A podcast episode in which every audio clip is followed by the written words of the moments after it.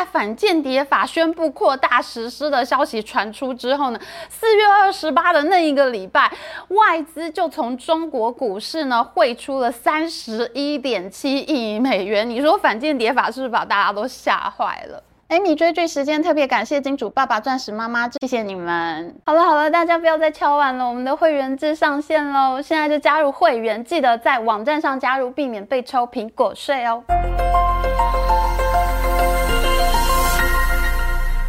Hello，大家好，我是 Amy。最近全球零售的数据都不太好，可是呢，苹果公司的股票却大涨，四月以来已经大涨四成了。在五月五号那天的股价呢，还创下去年八月以来的新高，到了一百七十四美元。苹果涨势凶猛，科技股投资人都跌破眼镜，这都是因为五月四号的法说会开得太好了。苹果弃中保印，把工厂从中国转到印度去，印度市场销售强劲，印度救了苹果。这真是一场笑中带泪的法说会啊！因为分析师们本来都预期苹果的业绩不会太好，结果财报开出来。苹果公司已经连续第二季营收下滑了。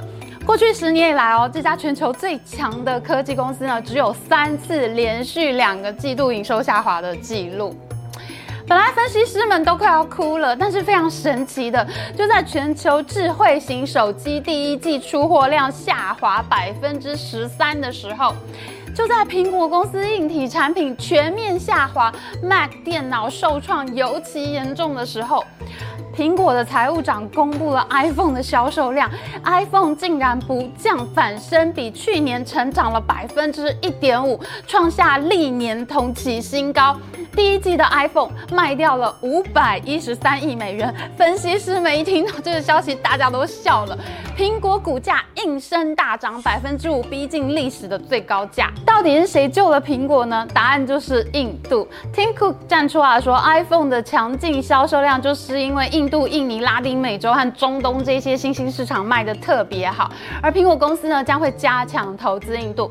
四月十八号，苹果在印度孟买开了第一家直营店。两年之后呢，在新德里又再开一家直营店。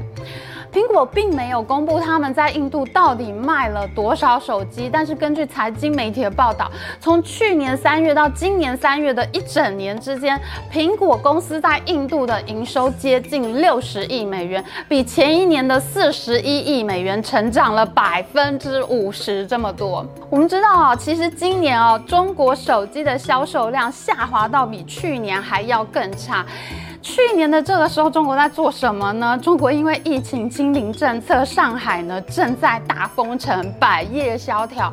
没有想到解封之后，今年的手机销售量竟然比去年封城的时候还要更差，欸，在中国的手机晶片供应链，大家都已经不再讲两大销售节日之一的六幺八了。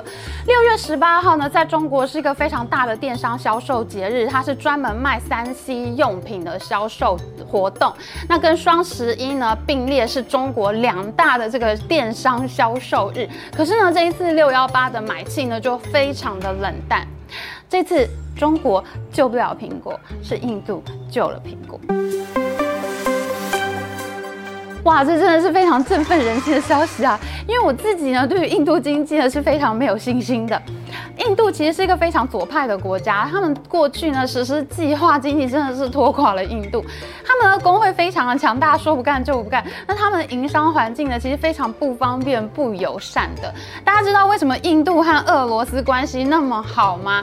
在俄罗斯去年被全球制裁的时候，印度完全不甩大家，照样向俄罗斯买石油。这就是因为他们两个国家以前都是非常左倾的国家，印度的各种法令都是大锅饭制度的规定，导致呢他们的营商环境呢一直都还蛮萎缩的。那我自己印象很深刻的呢，就是二零零五年的时候呢，全球刮起金砖四国投资热。那个时候啊，全球的资金都疯狂的向 BRIC 国家呢，巴西、俄罗斯、印度、中国涌入。可是呢，这四个国家到了最后，只有中国经济起飞，其他几个国家的问题呢，其实都差不多，他们都被过度左倾的法规环境给捆绑住了。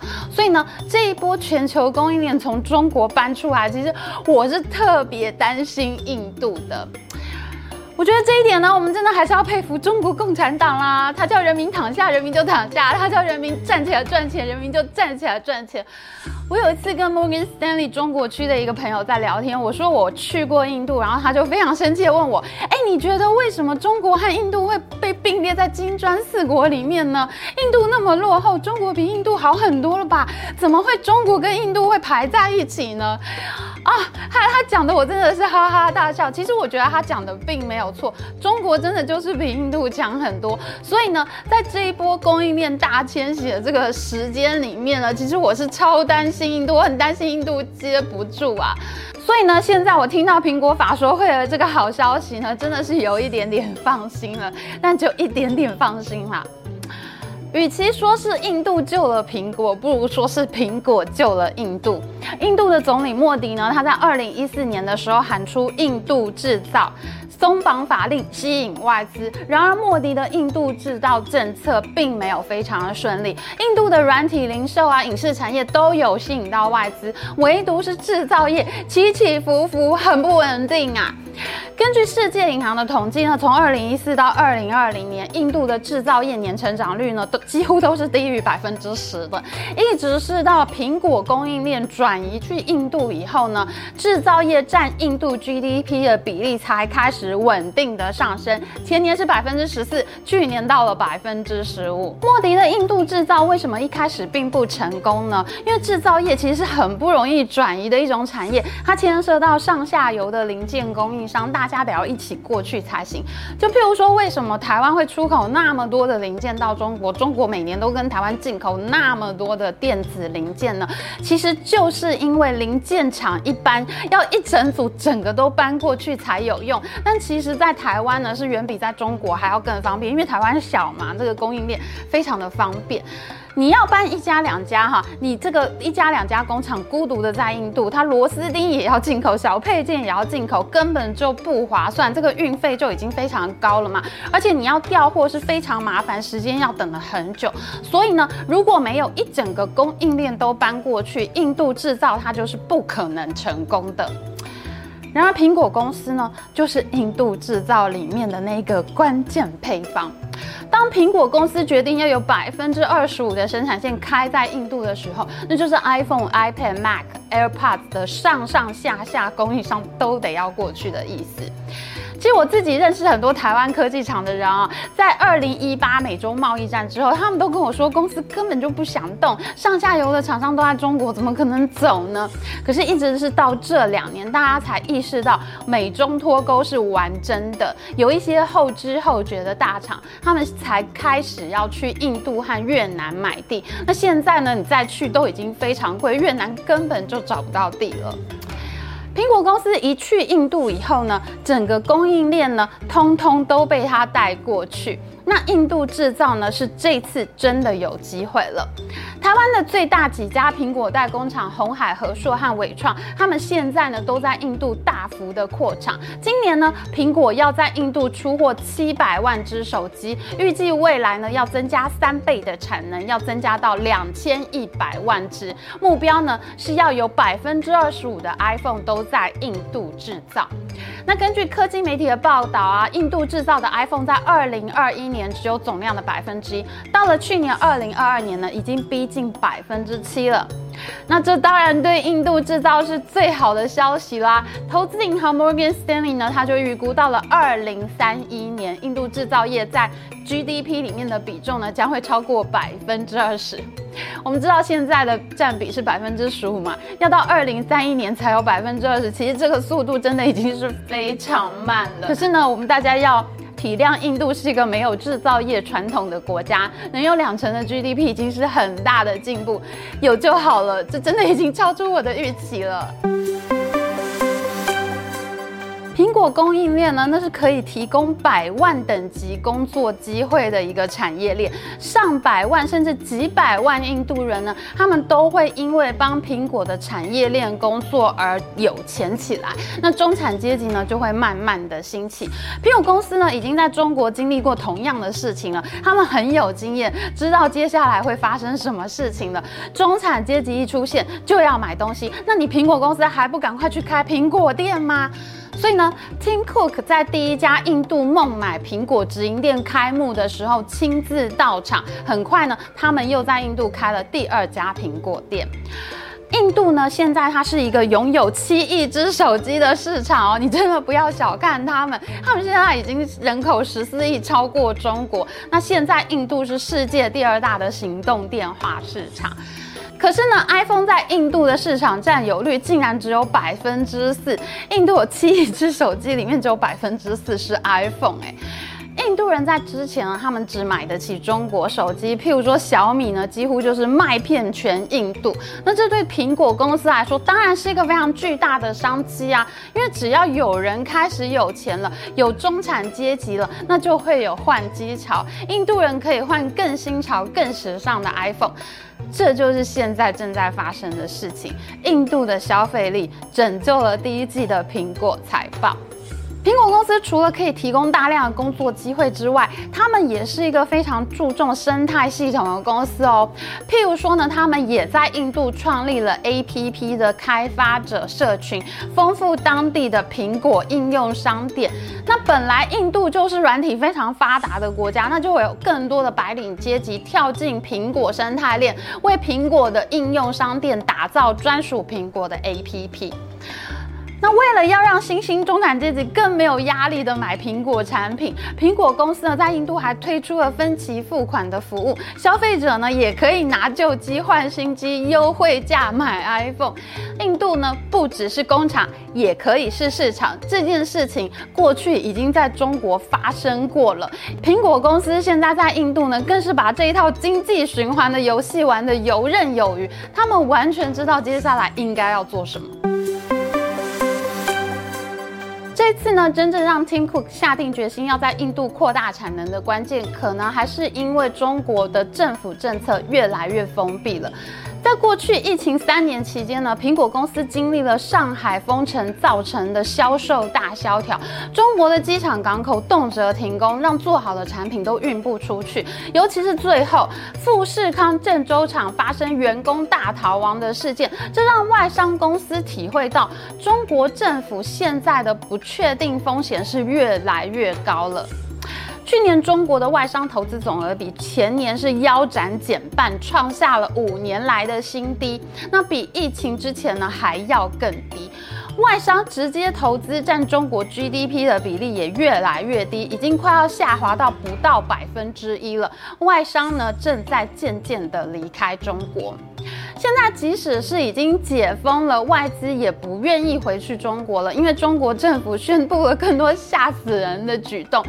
譬如说呢，最近中共就扩大了反间谍法的实施，他们大举搜查美国和日本公司在中国的咨询公司，他们逮捕了外商公司的员工，还以反间谍法为理由，对美国晶片大厂美光进行网络安全审查。外商公司现在呢，看到这个反间谍法之后呢，都很担心自己员工的安全。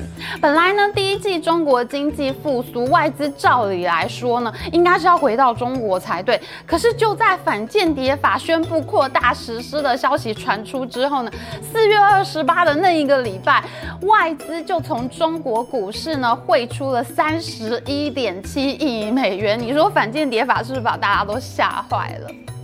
而且呢，北京的控制欲然后，现在是越来越强了。中共正在想尽办法要控制他们境内的外商公司。最近竟然出了一个新的证券法规定哦，不管你的公司总部位在哪里，只要你公司主要的运营活动是在中国的话，你以后呢，如果要上市 IPO 或者是发行新股，你都要先向中国证监会备案，不然呢，你就会被处罚。但这个法规呢只用了境内境外公司，而没有用外商公司这样的字眼，可是呢，中国政府的确就是可以扩大解释，境外公司就是外国公司的意思，这就引起了很大的骚动，大家都在问证监会，这到底是不是一种长臂管辖呢？那印度呢，就是非常聪明啊，两大文明古国叠对叠。印度人呢是非常了解现在他们遇到了什么样的机会。莫迪呢，他就打蛇随棍上，在二零一九年顺势推出了 NPE 二零一九新政策 National Policy on Electronics。他们呢，就是为了要吸收从中国外逃的公司而颁布了这个新政策。这个 NPE 政策最主要的目的呢，就是提升所有电子产业的制造能力，包括半导体和显示器制造，并且创造一个充满活力和动态的半导体设计厂生态系统。哇塞！美国一制裁中国半导体，印度你什么都没有，你组装厂才刚刚弄好，你竟然也想要跨足半导体产业吗？我自己是觉得这非常瞎啦。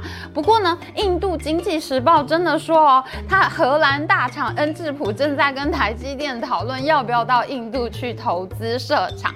恩智浦的执行长 Kurt Sievers 呢，他在接受印度经济时报专访的时候，他还说他们已经跟制造业伙伴讨论过了，恩智浦呢也会建议大家考虑到印度投资哦。而印度的电子讯息技术部长说呢，今年印度的半导体会有大跃进，有五十到五十五家 IC 设计公司将到印度设厂。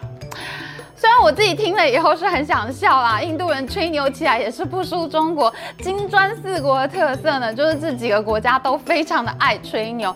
不过呢，至少我们可以从苹果公司弃中保印、弃中国保印度而保住了他们第一季的业绩这件事情呢，我们可以看得出来，至少这一次的印度制造会比过去所有的政策呢更有可能达成目标。所以呢，我们是不是？还要持续追剧呢？